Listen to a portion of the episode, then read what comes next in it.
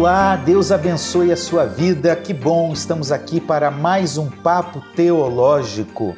Vamos falar sobre Deus, sobre igreja, sobre a Bíblia e sobre como tudo isso se relaciona à nossa vida no dia a dia. Hoje, o tema do nosso programa é Aconselho é bom, aconselhamento bíblico é ainda melhor. Esse Papo Teológico é um programa da Igreja Missionária Evangélica Maranata e do Instituto Bíblico Maranata, o IBM. Conheça a nossa igreja e, se você tem interesse de estudar um pouco mais de teologia e servir melhor na sua igreja, faça a inscrição no IBM e venha estudar conosco. Certamente será bênção na sua vida. Nós queremos lembrá-lo que esse é o primeiro programa, a primeira parte, melhor dizendo, do programa que vai tratar desse tema sobre aconselhamento bíblico. Então, esta é a primeira parte e logo em seguida nós teremos também uma segunda parte para falarmos do tema. Está aqui hoje pastor Ayrton, pastor da nossa igreja de Nova Iguaçu. Deus abençoe, pastor, tudo bem? Amém. Deus abençoe cada ouvinte. creio que vai ser uma benção esse programa para a sua vida e para a nossa vida. E também pastor Patrick Vimer, pastor aqui na igreja da Tijuca. Tudo bem, pastor Patrick? Tudo bom, pastor Acir, pastor Ayrton. Que o Senhor possa e vai abençoar a sua vida através da nossa conversa, do nosso papo. Conselho é bom, né? Aconselhamento bíblico é ainda muito melhor. melhor. muito bem. Uh, se você tiver alguma pergunta, você pode colocar aí nos comentários e nós procuraremos responder. Se um dos três aqui não souber, a gente vai encontrar alguém que sabe. Um universitário para ajudar. É um universitário. e se não encontrar, nós vamos falar que não sabemos, tá bom? Mas muito bem, gente. Uh, começou o tema, vamos lá, vamos repetir o tema que eu acho que vale a pena. Conselho é bom, é, mas a partir de uma perspectiva cristã, teológica, o que nós queremos afirmar nesse programa é que aconselhar de acordo com a Bíblia é muito melhor. Então, por que nós podemos ou precisamos, até melhor dizendo, falar desse tema? Por que falar de aconselhamento bíblico? O que, isso tem a ver com o nosso, o nosso propósito aqui nesse programa? Pastor Ayrton. Bom, é, primeiro que conselho é, todo mundo recebe, todo mundo dá.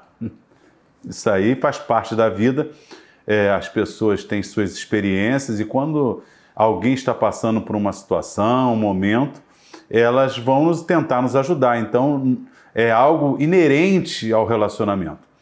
Agora, o aconselhamento bíblico é muito melhor porque ele está fundamentado não somente numa experiência de vida, mas é, é, naquilo que a palavra de Deus nos instrui. E olha que a palavra de Deus tem resposta para todas as áreas da nossa vida, financeira, emocional. Então, o aconselhamento bíblico é, é, Deus nos direcionando, como diz o Salmo 119, 105, lâmpada para os meus pés e luz para os meus caminhos, porque a tua palavra. Então, aconselhamento bíblico é o próprio Deus nos direcionando nas nossas decisões. Na verdade, no dia a dia a gente faz isso, né? Com quem, filho. Quem nunca deu um conselho ou não recebeu um conselho? As duas coisas. Quem nunca deu e recebeu um conselho. Isso faz parte da, é relação humana. ao ser humano, faz é. parte do, do relacionamento. Até um ditado que diz que se fosse bom mesmo, ninguém dava, ninguém dava vendia. vendia. Mas é só, um, é só um ditado, não é bem verdadeiro isso não, tá? Mas daqui a pouco a gente vai diferenciar o que é conselho do que é aconselhamento. aconselhamento isso, que isso. são, a, apesar da similaridade... Estão ligados, são, mas são diferentes. Né? São diferentes. Isso, isso é muito importante a gente entender, é importante que você também entenda. Pois bem, então os seres humanos fazem e é de acordo com a Bíblia. Mas e com a teologia, pastor Patrick? O que, que isso tem a ver? Ah, tem tudo a ver com a teologia e com a Bíblia. Na verdade, está no campo da teologia prática, né, o aconselhamento, que como o pastor Assi bem disse, daqui a pouco a gente vai separar, né, explicar um pouquinho melhor o que é conselho do aconselhamento bíblico, que aí ainda se difere ainda mais. Então tem a ver com a teologia, que é uma área da teologia, faz parte de uma área da teologia, e tem tudo a ver com a Bíblia, porque a própria Bíblia, em inúmeros textos, nos é, vou usar aqui as palavras, nos ensina, nos é, exorta, nos incentiva a nos é, aconselharmos mutuamente e outras, outras orientações que são vamos dizer, paralelas ao conselho, fazem parte do conselho. Então, isso ao longo de toda a escritura, nós que somos cristãos somos chamados para nos aconselharmos uns aos outros. Então, tem tudo a ver com Bíblia, com teologia e com o nosso dia a dia. Eu acho que vale a pena a gente fazer até um parênteses aqui para a gente explicar ah, dentro as, as áreas da teologia. Né? Nos diversos programas que nós trabalhamos aqui, nós chegamos a discorrer é, de determinados assuntos, sobre determinados assuntos, dentro de áreas específicas. Então, dentro do guarda-chuva da teologia, nós normalmente é, dividimos a teologia em quatro grandes áreas: teologia sistemática, que é teologia sistemática, pastor Ayrton, rapidamente. É, você pegar o tema bíblico e ver em quais textos esse tema está é, é, sendo tratado. Então você não tem uma sequência de um texto para analisar. Você pega o tópico. Por exemplo, sobre Deus, você vai analisar os textos que tratam sobre Deus. Sobre Jesus, humanidade e divindade. Então, cristologia. Então, a teologia sistemática é você pegar um determinado tema, como se fosse um arquivo, e você buscar os textos e classificar pelo, por esse tema em diálogo com, com a cultura, em diálogo sim, com teólogos, sim. com historiadores, né? É, usando a razão, as categorias da razão, inclusive. Teologia histórica, pastor Patrick. Patrick. A teologia histórica, o próprio nome já diz, né? Vai pegar todo o contexto histórico de cada contexto, de cada passagem, do começo ao fim, não, não dissociando da teologia bíblica, tá? porque senão você pegar históricas à parte, você comete a possibilidade de cometer erros. Então, a teologia histórica vai participar, vai participar, não, vai é, partir, melhor dizendo, de pressupostos históricos para que se possa fazer a exegese correta, é, a extração do sentido do texto de maneira correta, e aí, em cima disso, você parte, por exemplo, para a teologia bíblica ou sistemática, para entender e amarrar os, os, os, os assuntos. Os assuntos e os sentidos dos assuntos, entendeu? É isso. É isso. E, e também como certo assunto foi é, debatido, crido em determinado tempo da história, né? como foi na Reforma, como foi na, nos primeiros Isso. séculos. Uhum. Então a história é, é história, é o, de forma simples. Como se desenvolveu a teologia, né? Como é. ela foi se desenvolvendo, isso. A teologia bíblica eu tenho estudado bastante porque tenho produzido algumas coisas nesse sentido, ela procura, diferente da sistemática que vai olhando é, assuntos, né? somando, categorizando, agrupando os assuntos, a teologia bíblica olha a Bíblia como um livro da história de Deus. Uhum. Né? Então, qual, qual é o, o, tema que a Bíblia vai apresentando de forma geral? É, por exemplo, a história da salvação, as alianças que Deus fez com Davi, com Moisés, a aliança no Sinai e assim por diante, vai tratando, apesar de também olhar para os textos bíblicos e tirar, por exemplo, Colossenses é um livro cristológico em essência, né? Uhum. Então a, a, ênfase temática é isso. E aí a teologia prática, que é, de fato, o quê? Um de cada vez. Não, exatamente a, a efetividade da teologia na, na vida. Então a gente a sistemática vai por tema, a bíblica vai caminhando a história como ela se desenvolveu, e mas qual, como essa teologia pode funcionar, se torna relevante, se torna relevante na prática. Como pregar. Como pregar.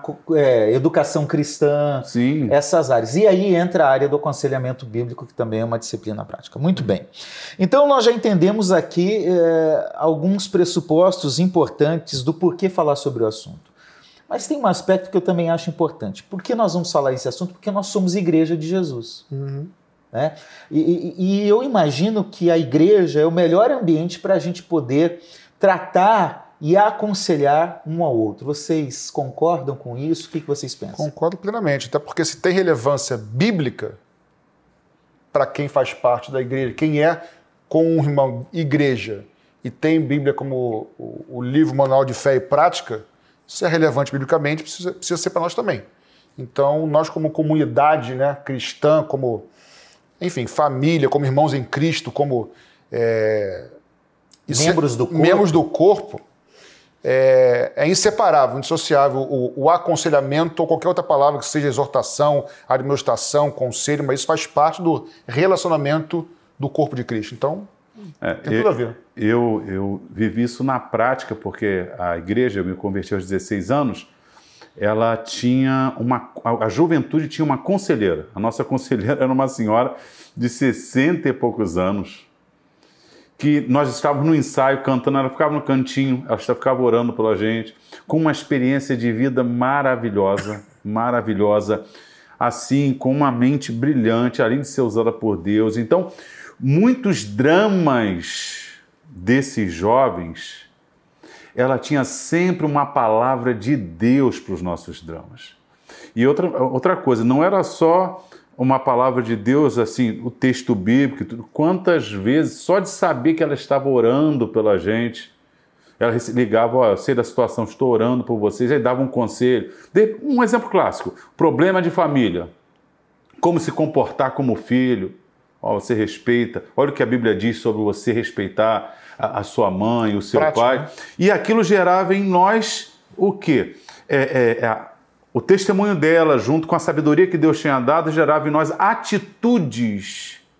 Porque a gente era incipiente em matéria de jovenzinho e tudo, a gente aprendeu muito pouco na sua família. Então, o aconselhamento de alguém mais experiente nessa convivência de igreja, para mim especificamente, foi, muito foi importante. maravilhoso.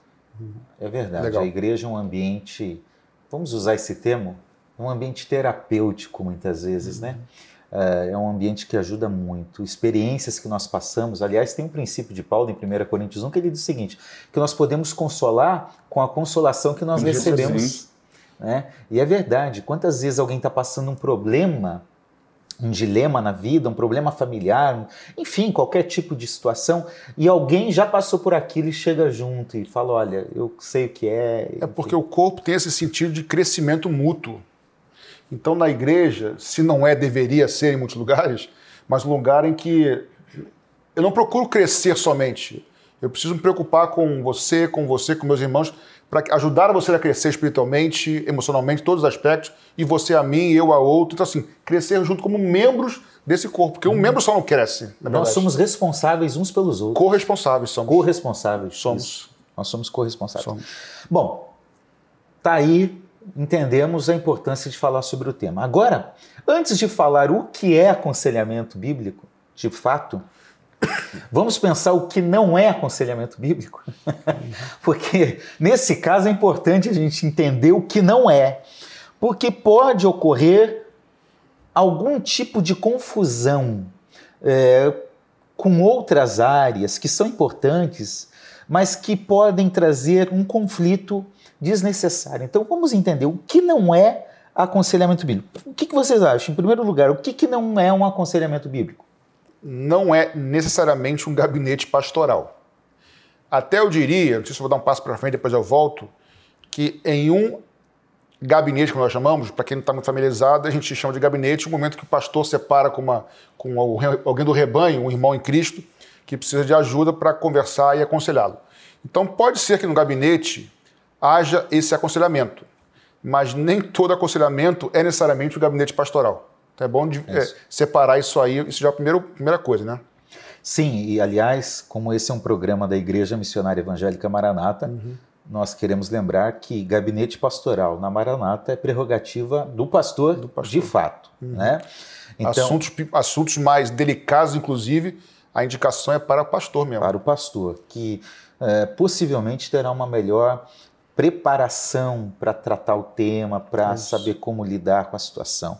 Então é bom fazer essa distinção para que você entenda. Então, aconselhamento bíblico não é o que o pastor faz no gabinete, ainda que o gabinete, o que ele faz possa lá, ter. possa ter e normalmente tem, tem, um processo de aconselhamento bíblico, correto? O que mais que a gente poderia falar sobre isso?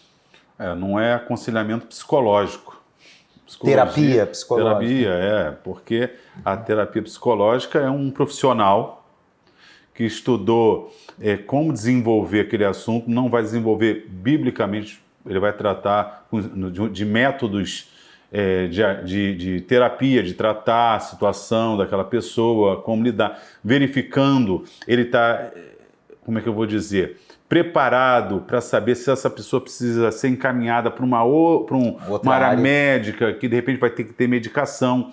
Não é um, um, um, gabinete ou um aconselhamento bíblico, porque a nossa fonte vai ser as escrituras sagradas no relacionamento com o homem, com a convivência e sociedade. Aliás, nós queremos destacar aqui algumas coisas. Primeiro, a importância da vocação para qualquer profissão.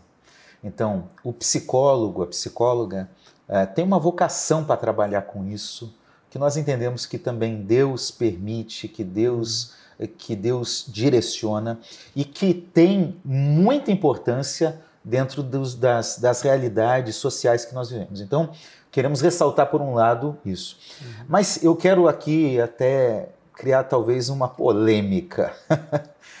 a questão é: eu, eu vejo a história da igreja marcada por tendências de, vários, de várias formas.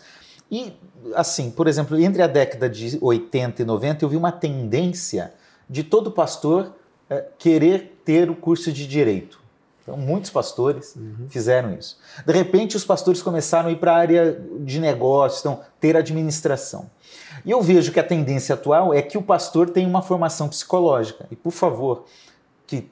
É, é, não há nada de errado não nisso. Não há nada de errado nisso. A minha preocupação. Desde que, né? a minha preocupação é quando a gente percebe que a psicologia está indo para o púlpito em vez da pregação da palavra. Ou que a psicologia está substituindo a eficácia da palavra. Né? A eficácia da palavra. Esse né? é um problema. Como se todos os problemas fossem resolvidos a partir de um conceito. E eu sei que toda a ciência ela se valoriza, né? Meu pai é formado em direito, então meu pai diz: olha, o mundo gira em torno do direito. né? Minha irmã é psicóloga, então tudo gira em torno da psicóloga, da, da psicologia. É, aquele que é um administrador, não, olha, não, a administração está em todas as áreas. O médico, então, é, é quase um semideus, né? Tem a vida nas mãos. Cada área valoriza. Nós, teólogos, valorizamos também, para uhum. mim, a teologia é fundamental na vida, é, na, na, forma de ler o mundo, enfim. Tudo isso é importante. Mas o que eu acho que a gente precisa destacar aqui, e vocês me ajudem nisso, é que o, o púlpito lugar é de pregar.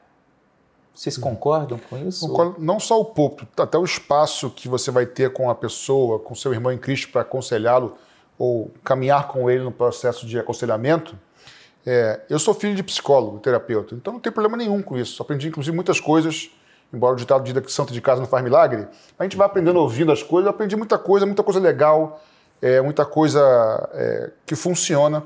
Então não sou contra. Agora, por exemplo, os médicos tratam do corpo, de maneira básica. A gente poderia dizer que os psicólogos tratam da questão da alma do ser humano, do pensamento, das emoções, das emoções, emoções traumas, é, sentimentos, enfim, a parte da alma. E aí alguns vão dizer que a Bíblia trata da parte espiritual. E não está errado. Só que eu, digo, eu, eu vou além. Eu creio que a, a Bíblia trata da, do, do, espiritual, da alma e do corpo. Uhum. De forma completa. Com isso, eu não estou dizendo que nós, como cristãos, aliás, a nossa igreja é muito equilibrada nisso. Se eu estou doente, eu devo orar a Deus, buscar o Senhor, mas devo também no médico. Com certeza. Se eu estou com um problema, eu posso ir a um psicólogo, não, não é pecado, ninguém é, né? Mas. E, inclusive, temos bons psicólogos que são membros, temos, pastores, pastores da nossa igreja. Exatamente, entendeu? Mas aí é cada, cada área com, o seu momento, como diria a gente brinca. Você acha que eu não ia falar, mas eu vou falar. cada um no seu quadrado. Eu mas, olhei já é, falei, gente, será que ele vai falar? Vou falar, mas assim, cada um no seu quadrado, mas numa boa, sem crise, né? Acho que tem espaço para tudo. Agora, é óbvio que eu não colocaria medicina, psicologia e Bíblia. Colocaria medicina, é, psicologia e Bíblia acima, obviamente, sem desprezar. Então, no momento do aconselhamento, é, e daqui a pouco nós vamos destrinchar um pouquinho, mas não vou avançar nisso não, mas a, a, a, o norte não são estratégias psicológicas, não são estudos psicológicos, melhores que sejam, e sim a palavra de Deus e a eficácia é maravilhosa para isso. Muito bem. Pastor Ayrton, o aconselhamento bíblico, ainda falando do que não é, pode acontecer independente da igreja local? Se ele pode acontecer independente é. da igreja local? Ah, eu não sou membro da igreja, eu não estou aí, então eu vou ler aqui na Bíblia e vou dar algum conselho para alguém. É, é correto esse procedimento? No mínimo, não é saudável. Você ser solto é, é, e daí baseado no seu conhecimento puro, sem ouvir outros, sem aprender, sem estar convivendo em igreja, começar a aconselhar. É, Jesus, aconselhar biblicamente, biblicamente falando. falando. É, Jesus disse: se um cego guiar outro cego, ambos cairão no abismo. Uhum. Então, é, é, é, toda a pessoa fora do contexto de igreja, como ela aconselharia biblicamente? É um cego que vai guiar outro cego. E aí ambos, como disse Jesus, cairão no abismo. A convivência de igreja, ela é maravilhosa porque ela desenvolve. A gente não está falando aqui de uma pessoa, às vezes, só fazendo um aconselhamento. É uma convivência.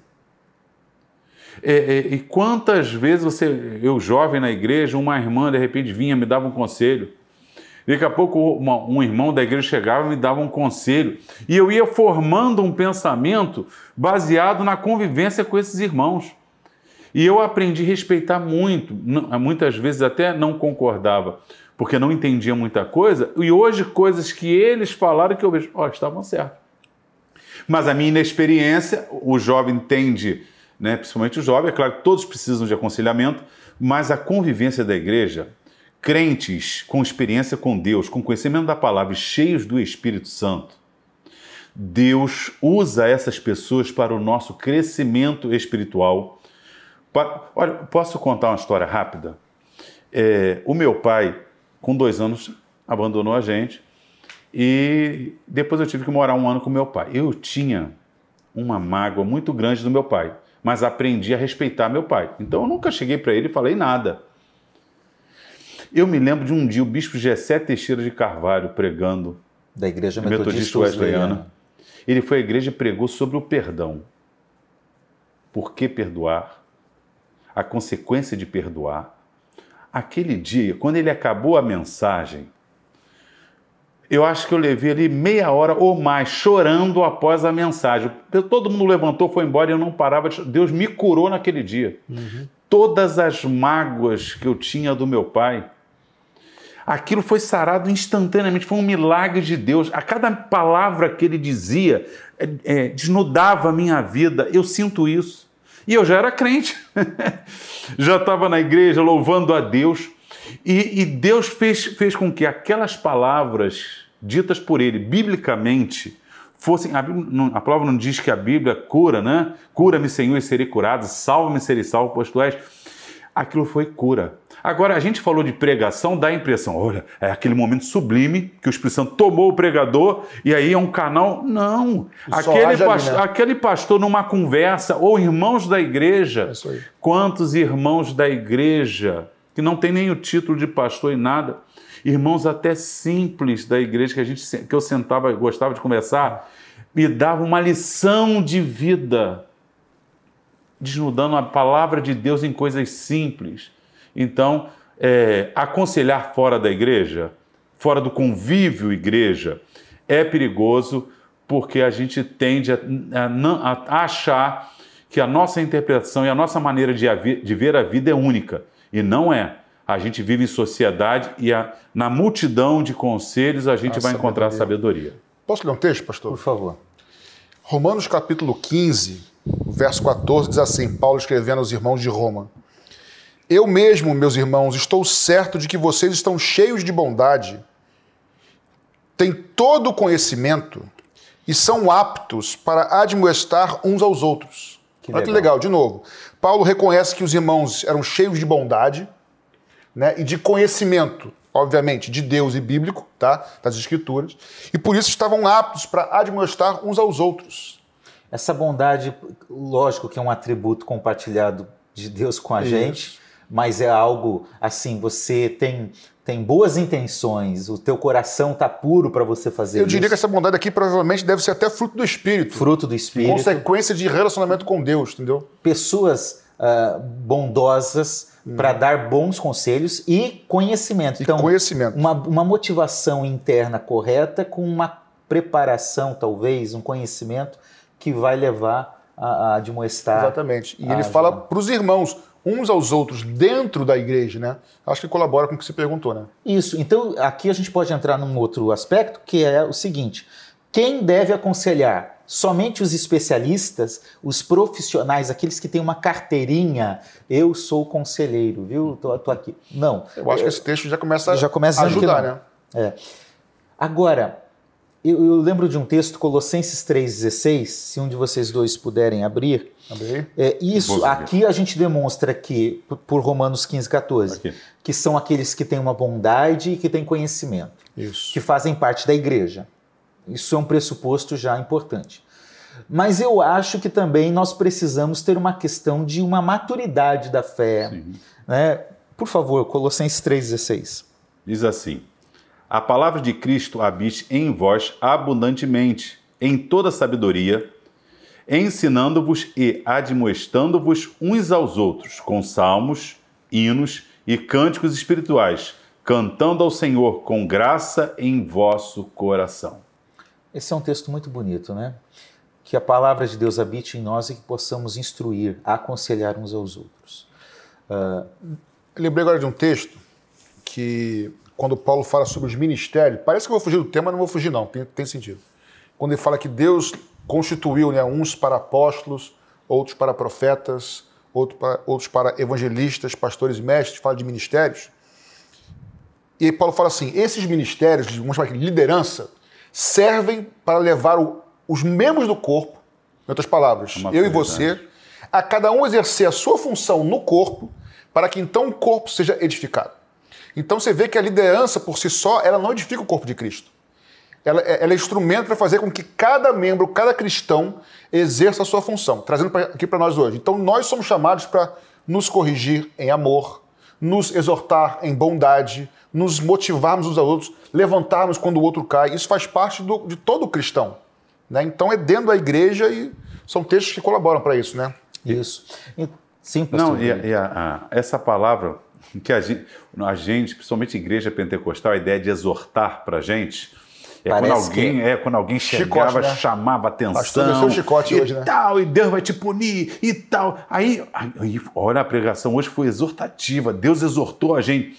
Aí um dia, eu, eu quando fui estudar a palavra, é a mesma palavra usada para o Espírito Santo Paracleto, que na, a ideia é de levantar, você está ao lado erguendo. A ideia de exortar não é.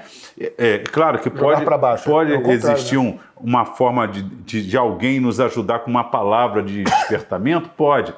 Mas isso não quer dizer que seja o significado da palavra. A palavra é alguém que está junto a você, te ajudando a levantar. Essa é a ideia, ideia da exortação. E, primeiro, a gente precisa de vez em quando Deus coloca pessoas ao nosso lado para não nos deixar prostrar, porque nas lutas da vida, muitas vezes sem direção, sem forças, a tendência é nós afundarmos. E Deus coloca, por isso a ideia, admoestando-vos.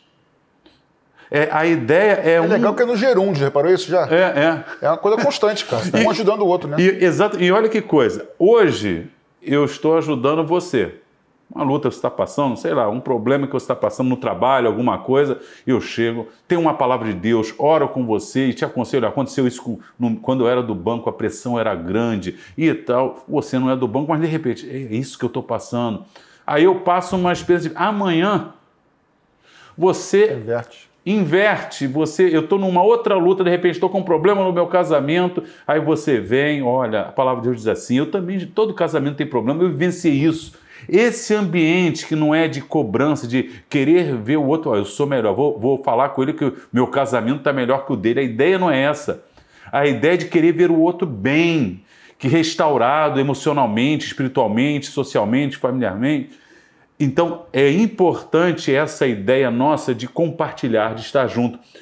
É, num momento eu posso ser alguém, um bom conselheiro, um bom é, ouvinte, um bom participante mas todos nós precisaremos, em determinada área da nossa vida, de uma outra pessoa com palavras sábias, bíblicas, que nos direcionarão e nós veremos no futuro como aquelas palavras foram importantes nas nossas atitudes. por, com base em Romanos e Colossenses que nós lemos, nós entendemos a importância da maturidade na fé, o conhecimento de Deus, uhum. a maturidade na fé. Isso, porém, não impede que seja uma dinâmica que toda a igreja possa participar, talvez assim, aqueles menos maduros na fé, com uma, um pouco mais de limitação. Tem assunto que ele não vai conseguir instruir. É, mas serve para todos. Eu queria. Agora, reconhecer que não está apto é importantíssimo, né? Importantíssimo. Exatamente. Importantíssimo. Reconhecer isso. Olha, isso não é comigo, eu não consigo falar. Né? Importante. Primeira Tessalonicenses, no isso. final, no capítulo 5, Paulo vai dando algumas recomendações sobre como viver na igreja, como viver como igreja. Uhum. E o versículo 14 eu acho que também nos ajuda mostrando a importância Primeira. de que todos, de que toda a igreja ajude um ao outro, aconselhe um ao outro, apoie um ao outro, né? Então, capítulo 5 diz assim: é, verso 14. Também exortamos vocês, irmãos, primeiro, que aqui admoestem os que vivem de forma desordenada. Dois, que consolem os que estão desanimados. Três, que amparem os fracos. Mas em todas as coisas, ele diz assim: sejam pacientes com todos. Ou seja, aquele que está fraco se trata de uma maneira. O que está brincando com o pecado, vamos aqui parafrasear, trabalha de outra maneira os que estão se sentindo altivos de outra maneira. Mas com todos esses, tem que ser sempre permeado pelo amor, pela paciência. Então é uma coisa que, que vale para todo tipo de aconselhamento. É, né? é, o princípio da, da, da maturidade. Você com um filho, um bebezinho, você chama a atenção dele da mesma forma de um filho de, com 20 anos. Com adolescente? Com adolescente, você uhum. não chama. Você chama dentro do nível da maturidade dele. A cobrança Nossa. é diferente. Uhum. Então, até no aconselhamento, você, uma pessoa recém-convertida, ela vai chegar com dúvidas, questões da sua vida, que se você tentar aconselhar com a mesma maturidade, alguém 20 anos, você vai dizer, ó, oh, a Bíblia diz assim, diz assim, diz assim. É uma linguagem que ela, não vai entender, não vai entender. ela não está acostumada é. com os textos bíblicos assim. Então você vai ter que usar uma forma sábia de, de, de direcionar ela para que ela possa entender. Não adianta você chegar a fazer um discurso como se estivesse ensinando um adulto na faculdade, você queria dar uma aula para criança de 5 anos, sem querer viver no mundo dela. No princípio espiritual, a mesma coisa. Você vai ter que tentar baixar o nível. É o que Deus não faz isso com a gente? Deus não baixa ao nosso nível, Totalmente. usando as palavras que a gente entende. Deus não faz um discurso com o dicionário Aurélio que eu fico. Espera aí, Senhor, rapidinho. Essa, essa aí eu não. De, não mais entendi. uma palavra. Ele, ele baixa, ele sabe todo o dicionário Aurélio, mas ele usa as palavras que eu entendo. Assim também nós vamos aconselhar alguém dentro do nível de conhecimento. Isso que é o pastor Patrick está falando. É, a maturidade é diferente, a forma de tratar o assunto também é diferente. Muito bem. Então, é uma responsabilidade da igreja, ponto. De uhum. todos nós como corpo de Cristo. Mas também há uma implicância é, fundamental na vida do líder. Vocês concordam com isso? Todo líder, todo aquele, o pastor, o líder de ministério, uh, o professor de EBD, todos os líderes, todos aqueles que desempenham uma função, coordenando alguma área na igreja, tem que ter essa, essa capacidade de dar bons conselhos, de aconselhar. Aí, no mínimo, eles têm que ter Romanos 15 e 14. Bondade e conhecimento. E conhecimento. No mínimo. Lógico, ele pode não ter tanto quanto a, a, a situação demande ali. Ó, isso, isso não dá. Passa para a autoridade maior para o pastor que vai, que vai aconselhar. Agora, precisa é, ter, né? O, o, o, o, bom líder, ele é humilde. Exatamente. Se, se o indivíduo se torna líder e ele, ele tem um, um certo conhecimento, não é um conhecimento pleno. E, a, e, de repente uma pessoa que busca conversar com ele tudo, ele percebe que aquilo foge, porque é, é muito perigoso a gente achar que tem que ter resposta para tudo. Uhum. Uhum. Entendeu? Até como pastor mesmo. Uma pessoa vem conversar, aquele assunto você sente dificuldade. Ou você conversa, ó, oh, tô com uma situação assim, assim, assim. De repente, um outro pastor, um, ou até um irmão da igreja, olha, eu já vi isso acontecer. Então a gente precisa ter também humildade, perceber, buscar não só é, a graça de Deus, para Deus nos dar sabedoria, mas buscar também entender, é, inclusive nisso com relação às ciências, quanto mais conhecimento você tiver, vai ajudar. mais vai ajudar, não é isso? Não é Bíblia, mas ajuda você também perceber. Você está aconselhando uma pessoa e percebe que o problema dela é um problema psíquico. Tem que mandar para não, não há, não, Você está entendendo? É um problema, por exemplo, espiritual. Você vê nitidamente que nada que você está conversando ela apreende, ela, ela, ela, ela, ela não ouve você, ela, ela não assimila, e aí você vai, vai ficar ali naquele, naquele, naquele aconselhamento que você percebe que não tem resultado. Então você tem que buscar de Deus sabedoria para buscar onde tem o resultado para a situação dela. É isso mesmo. É, como líderes é, dentro do ministério cristão, não dá para falar assim: olha, eu só vou dar um aconselhamento a alguém no domingo, logo depois da reunião, um pouco antes da reunião. Né? Eu acho que isso pode fazer parte da vida, né? Paulo, por exemplo, dá um exemplo disso lá em, em aos em presbíteros Atos. de Éfeso. É. Atos 20. Atos 20 e 20. 20. Eu vou ler, mas só um. Para... Eu, pessoalmente, já fiz isso e não faço mais. Que é fazer aconselhamento logo antes de subir para o púlpito para pregar. Suave. Fala correndo, né? Não, porque você, você sai de um drama. Né? Pelo menos eu, não sei vocês, tá? Ah. Você pode até compartilhar. Estou aqui abrindo o coração. Se, por exemplo, eu vou pregar às 7 horas, começar às 6, pelo menos uma hora antes eu tenho que parar de para ter tempo de. Porque assim, a gente, a gente, se envolve com a demanda das pessoas, tem que ter empatia com isso. E às vezes são dramas que as soluções não são assim. Aliás, aliás aconselhamento não é exatamente isso. Daqui a pouco te falo sobre isso. Mas vamos voltar aqui depois de entrar na questão da, da, da, solução da, solução dos casos. É. Atos dos Apóstolos, capítulo 20, é isso não? E verso 20, diz assim: Vocês sabem né, que jamais deixei de anunciar o que fosse proveitoso e de ensinar isso a vocês publicamente e também de casa em casa. Não é isso? É isso mesmo. Ou seja, não só publicamente, mas no cotidiano, no dia a dia. No dia a dia. No, no caminhar junto. Aliás, uma palavra que teve uma época que era muito famosa, discipulado, né? Virou uma coisa muito formal, mas é, é muito caminhar junto, é né? caminhar junto, é, isso aí. É estar disponível. É, porque a gente, às vezes a gente fala assim, ó, conte comigo, mas na hora que a pessoa precisa, não conta tanto. É o famoso aí, tudo bem? Torcendo pode falar, não falar que não está é. bem, né, cara? Mas entrando nesse aspecto, uh, podemos dizer então que aconselhamento bíblico não garante solução para todos os problemas. Gostaria que, que gostaria de dizer que soluciona, mas não é, obviamente.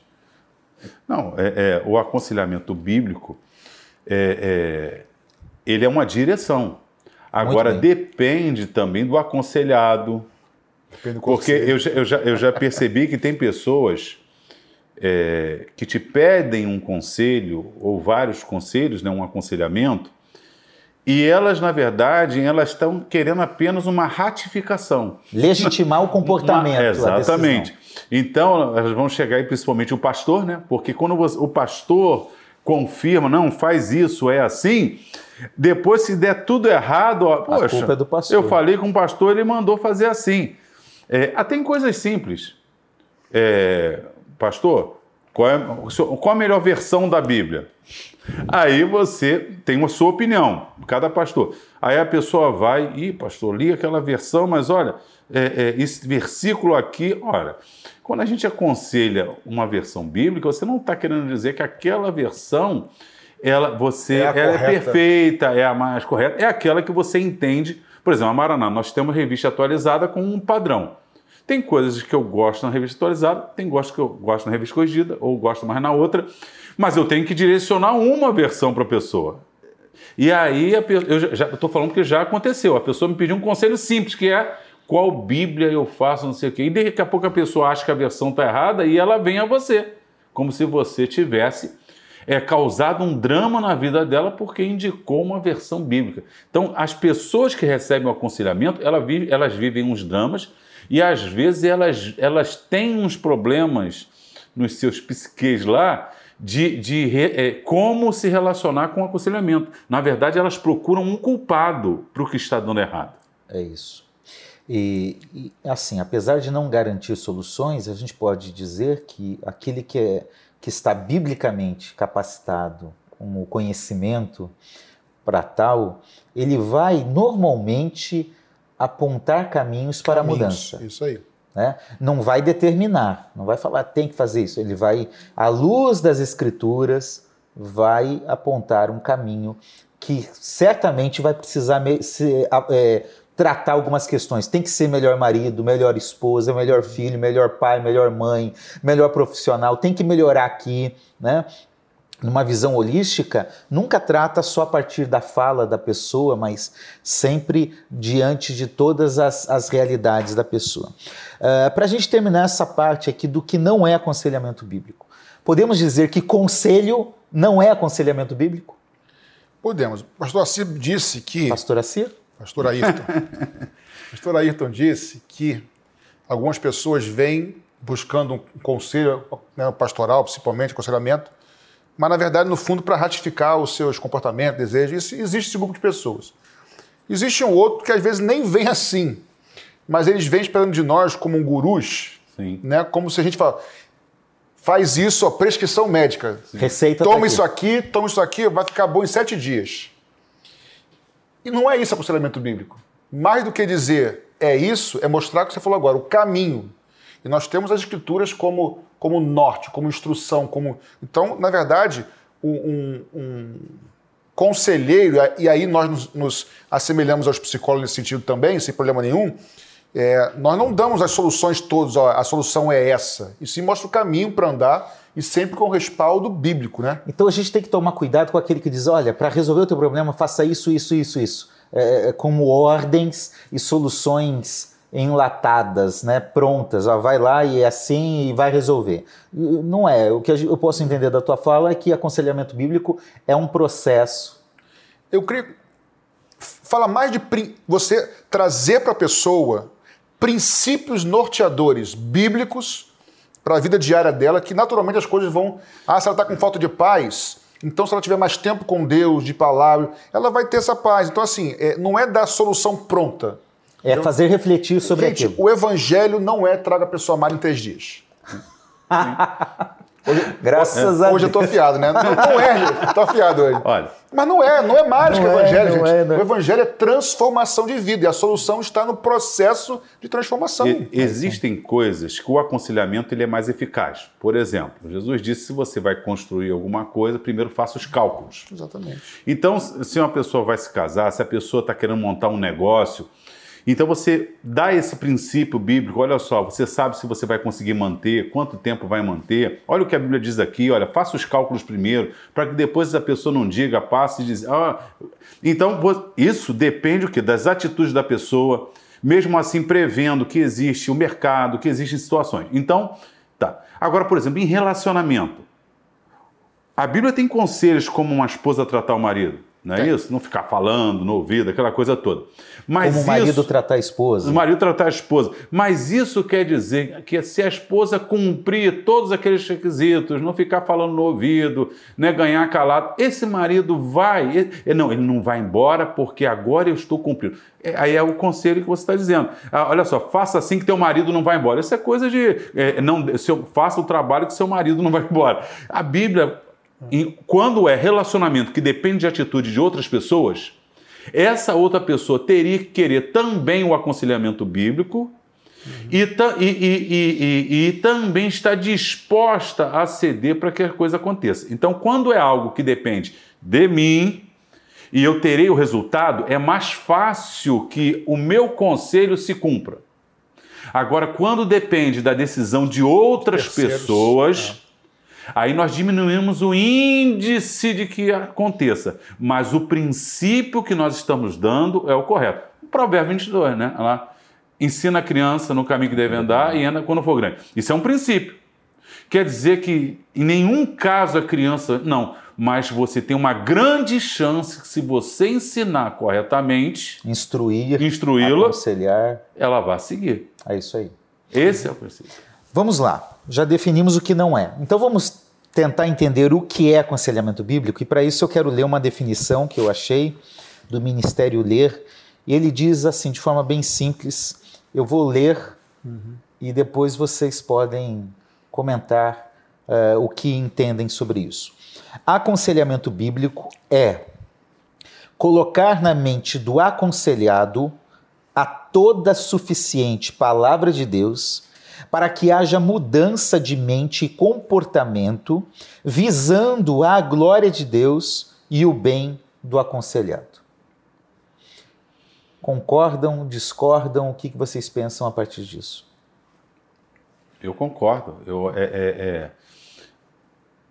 A glória de Deus será sempre o fim de tudo que fazemos. Propósito maior da Propósito vida. maior. E, e o bem do aconselhado é porque Deus também tem interesse em que o aconselhado seja saudável. A Bíblia é a palavra de Deus, ela é apta para instruir, redarguir, corrigir em justiça. Então, é, o, o aconselhamento vai produzir que Deus seja glorificado, porque a sabedoria dele vai se manifestar nesse aconselhamento, e que essa pessoa receba, não é isso? O fruto daquilo que está recebendo.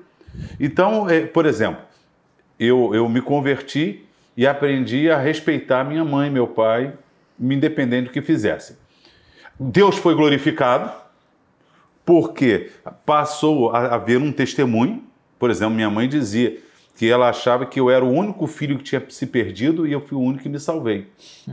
Porque eu era o que mais aprontava ela achava que eu era caso perdido. Minha mãe encontrava com os professores, meus professores no colégio e pedia ajuda. Fulano, me ajuda com meu filho, aquela coisa toda. Aí, eu sendo aconselhado pelos irmãos na igreja, como lidar com as situações, o que, que aconteceu comigo?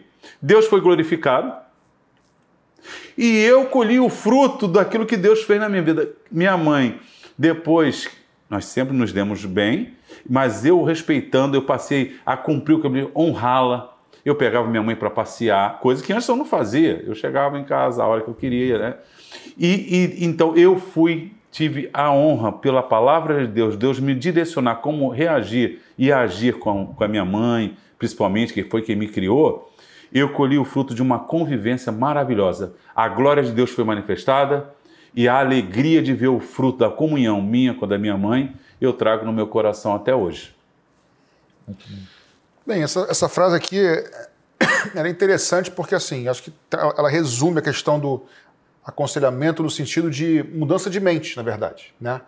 E tem a ver com mudança de mente, modo, modo de pensar diferente, modo de agir diferente, modo de caminhar em direção diferente. Então é mudança de postura.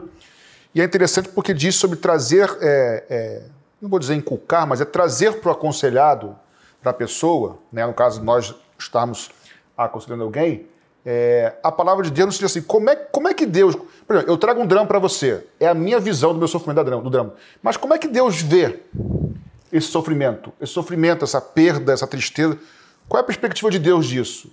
Do, de onde vem isso? Então, ajudar a pessoa a entender isso, eu acho que é muito importante, porque aí a gente traz Deus para o centro de todas as coisas.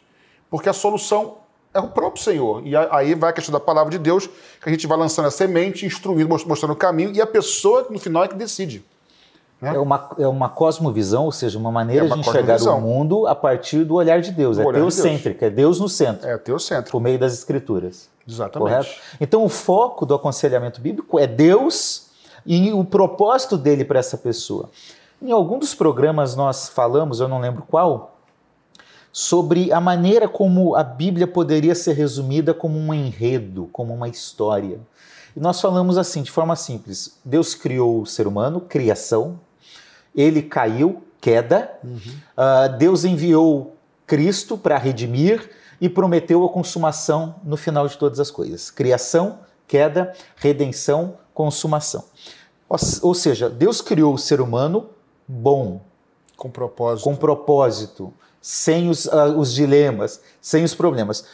Quando começam a surgir os dilemas da vida, os problemas, é a partir da queda. queda. Então, por isso que é importante destacar o aconselhamento bíblico, porque uh, o, o, grande dilema do, da alma, a insatisfação, as grandes crises existenciais elas têm uma origem na queda, por causa do pecado. É o pecado que contaminou, maculou, é, corrompeu a, a, essência de Deus. É? Então, por isso que é importante que seja um aconselhamento, um processo baseado na Bíblia que leve uh, o ser humano a ter uma compreensão de qual é o propósito para o qual eu nasci. Esse propósito está em Deus, na criação. Por que, que eu não consigo cumprir meu propósito? É porque o pecado está me impedindo. Uhum. Mas onde eu consigo? E aí a gente chega num ponto importante. Por meio da cruz. Um aconselhamento com base em Cristo, na obra da cruz. Uhum. Cristocêntrico. Perfeito. Vocês concordam com isso? Perfeito. Nada a acrescentar, perfeito. Nada a acrescentar. Não, acho que está bem, é isso mesmo, é trazer Cristo para o centro, é, para o centro da conversa, para o centro do problema, para o centro da solução, porque é exatamente isso. É, um exemplo para mim é, é a questão da ansiedade. Eu acho que é difícil não achar. É, eu não sei se eu já conheci alguém que não seja ansioso. De um, um grau maior ou menor, nós todos nós, como nós não controlamos o, o futuro e as situações, nós a tendência é que nós sejamos o quê? Ansiosos. Porque a ideia, o que, que eu vou fazer amanhã? E agora? O resultado vai dar positivo. Mas quando a gente vai para Cristo, que a Bíblia diz que nele né, todas as coisas foram criadas, ele é o sustentador de todas as coisas, ele diz que está com, conosco todos os dias. Ele diz: ó, você não ande ansioso por vez de comer, beber. Quando a gente, alguém nos aconselha, e aí eu estou partindo da, mi, da minha experiência, lá atrás, incipiente, o é, que, que eu estudo, o que, que eu faço, é, e agora vou, vou desistir. E a pessoa fica sabendo, é assim mesmo, é normal isso, mas olha, confia em Deus, Deus vai cuidar de você, Deus vai te abençoar, Deus vai direcionar, busca sabedoria. E, e citando os textos da Bíblia, você e eu, e eu tenho comprovado que todos aqueles conselhos que na minha incipiência, quando eu me converti, é, eles foram maravilhosos e mudaram, foram para a glória de Deus, mas posso dizer uma coisa? O maior abençoado, humanamente falando, fui eu. Muito bem.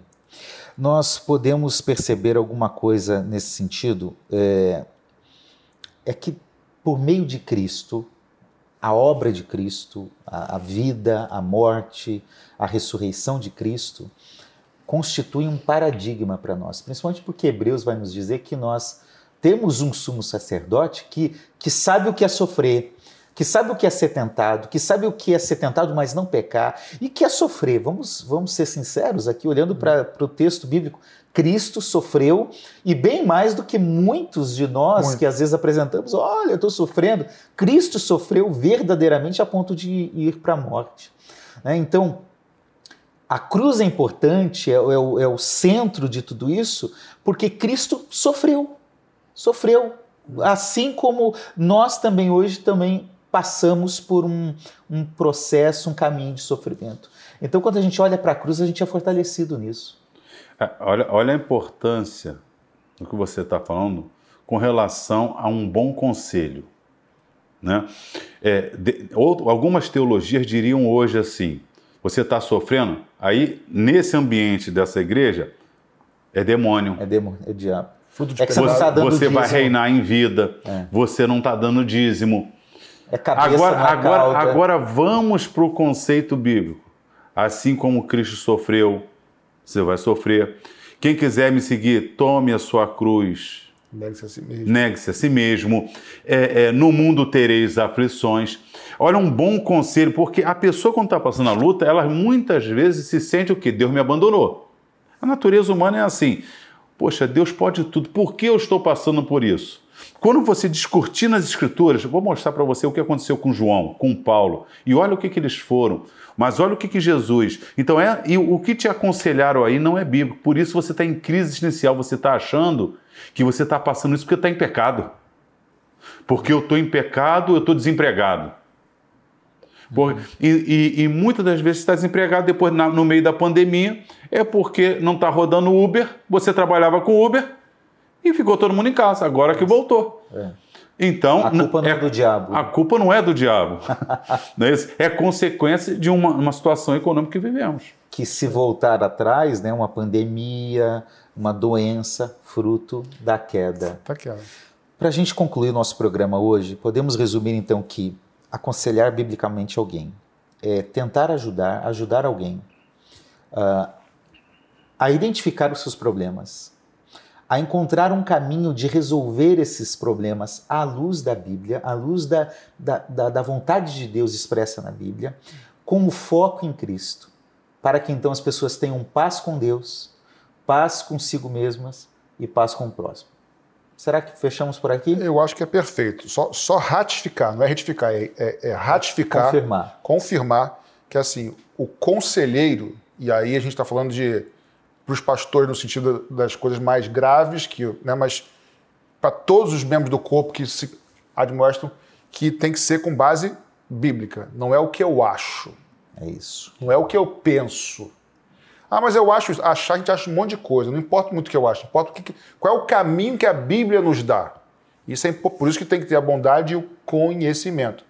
Não tem capacidade, o bom servo ele é, o líder ele é humilde. Vou pedir, não consigo te ajudar, mas olha só, não, por exemplo, você me procurou, Assir, eu não consigo te ajudar, mas eu vou correr atrás de quem pode. Quem pode te ajudar, cara. Muito bem. Entendeu? Muito bem, meus irmãos, nós estamos chegando ao final e depois de falarmos sobre o plano de Deus e como ele pode ser um, o, o caminho, o porto seguro para todos os dilemas da nossa vida, nós queremos orar com você e por você. Se você está passando por um dilema hoje, na sua vida, na sua família, em alguma área da sua vida, nós queremos pedir que Jesus, que é aquele que sempre está disposto a caminhar com a gente, a, nos guiar o melhor caminho, para que ele venha ajudá-lo. Quero pedir ao pastor Ayrton para que conduza essa oração, por favor. Amém. Ó Deus, muito obrigado, Senhor, por tudo que nós conversamos. E eu te peço agora por, pelos irmãos queridos que estão nos ouvindo, pela nossa igreja. Te pedimos, ó Deus, que o Senhor derrame a tua sabedoria da tua palavra para que possamos aconselhar, primeiro, biblicamente, ou seja, não com a nossa cabeça, com nosso, os nossos conhecimentos, mas sujeitarmos, ó Deus, a nossa capacidade às Escrituras Sagradas. Cremos que ela é a revelação que nós precisamos para a nossa vida espiritual, emocional, nossa convivência. Então, abençoe, Senhor, a cada um. E se algum ouvinte está carente, ó Deus, de um conselho, ó Deus, sábio no momento de uma situação que está vivendo, nós pedimos, Senhor, coloca pessoas sábias na sua convivência, na sua igreja, para que possa, ó Deus, direcioná-los, para que ele possa então, ó Deus, tomar decisões, porque a decisão será sempre da pessoa, mas que ela possa ter, ó Deus, condições de é, tomar decisões pautadas em solo firme, que é a tua palavra. Nós entregamos tudo aos teus cuidados, em nome de Jesus. Amém. Amém. Amém. Amém. Amém. Graças a Deus que o Senhor Jesus possa trazer o consolo que você precisa. Uh, esse é um programa da Igreja Missionária Evangélica Maranata e nós estamos aqui porque tem pessoas, os membros da nossa igreja, por fidelidade às ofertas e aos dízimos, têm contribuído para que esse programa possa ir ao ar e abençoar a sua vida. Então nós queremos honrar a Deus, louvar a Deus pela vida de cada um dos membros de nossa igreja. Também queremos convidar para que você é, visite uma de nossas igrejas ou também siga, ou não, e também siga as nossas redes sociais, se inscreva no canal do YouTube e siga a Igreja Maranata no Facebook e também no Instagram também o Instituto Bíblico Maranata. Pode nos seguir, nós estamos em todas essas redes, tá certo? Nós terminamos hoje a primeira parte do programa e tratando sobre aconselhamento bíblico. E vamos continuar. Conselho é bom, mas aconselhamento bíblico é ainda melhor. Gente, que Deus abençoe vocês Deus abençoe, e até o próximo abençoe. programa.